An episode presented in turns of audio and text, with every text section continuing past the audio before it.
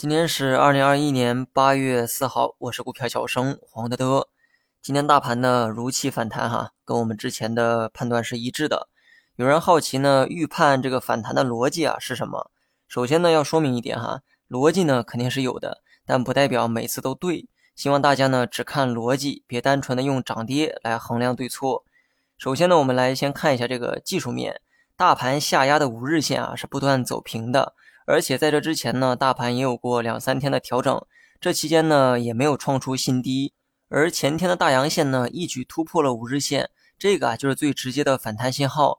通俗一点讲，只有确定了反弹，你才能去看反弹。这个呢就是最淳朴的技术分析，其他的这些复杂的逻辑啊都是花拳绣腿，目的呢只是为了给分析者增添光环。然后呢，我们从基本面再来讲一讲这个逻辑。不过在这之前呢，先思考一个问题。大盘之前为啥会暴跌？这个原因呢是政策啊对教育股的封杀，这一举动呢引发了资本市场的连锁反应。教育行业呢本身啊没有错，但在一国方针面前呢也只能低下头颅。打压过后，教育股呢率先在美股暴跌，随后呢大量的中概股啊也开始跟跌，因为老外呢开始担心哈国内的政策会接二连三的去整治其他行业，而且老外这个骨子里啊他也瞧不起社会主义哈。当监管屡屡插手市场之后，外资呢出于保险开始抛售中概股，而这种顾虑呢也传到了国内，引发了暴跌。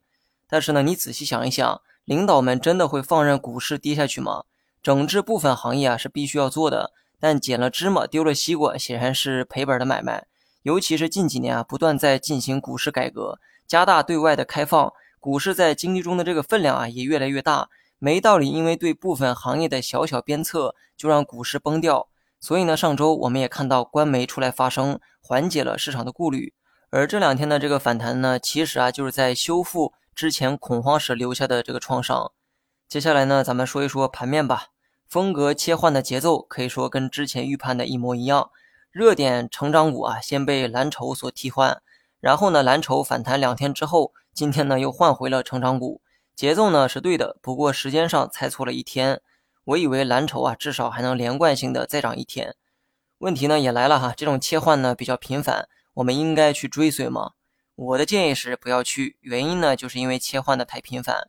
从这个中长期来看，我认为呢资金势必要从锂电、半导体这些热点中啊溢出来，然后呢逐渐的走向蓝筹白马股。不过呢我也一再强调哈，这需要一点时间。事实上，短期来看。我认为市场重点啊还会放在热点题材上，也就是锂电、新能源、半导体等等。虽然呢我不建议去做短线，但硬要做的话，也只能在这些板块中找机会。因为短线本来就是奔着热点去的，虽然风险到来的那一刻会很痛，但没办法，短线本来就是追涨杀跌的游戏，哪里热就去哪儿。当情绪走弱的时候，就看谁跑得快。但作为一名投资者啊，我建议大家呢去做长线的投资。这个才是正确迎合股市的玩法。如果只是为了博交易，又何必是股票？期货不比这个刺激吗？那么最后呢，再来说一说大盘。到今天为止啊，我依旧是偏向于看反弹，或者说再看半天到一天的反弹，应该没啥问题。好了，以上是全部内容，下期同一时间再见。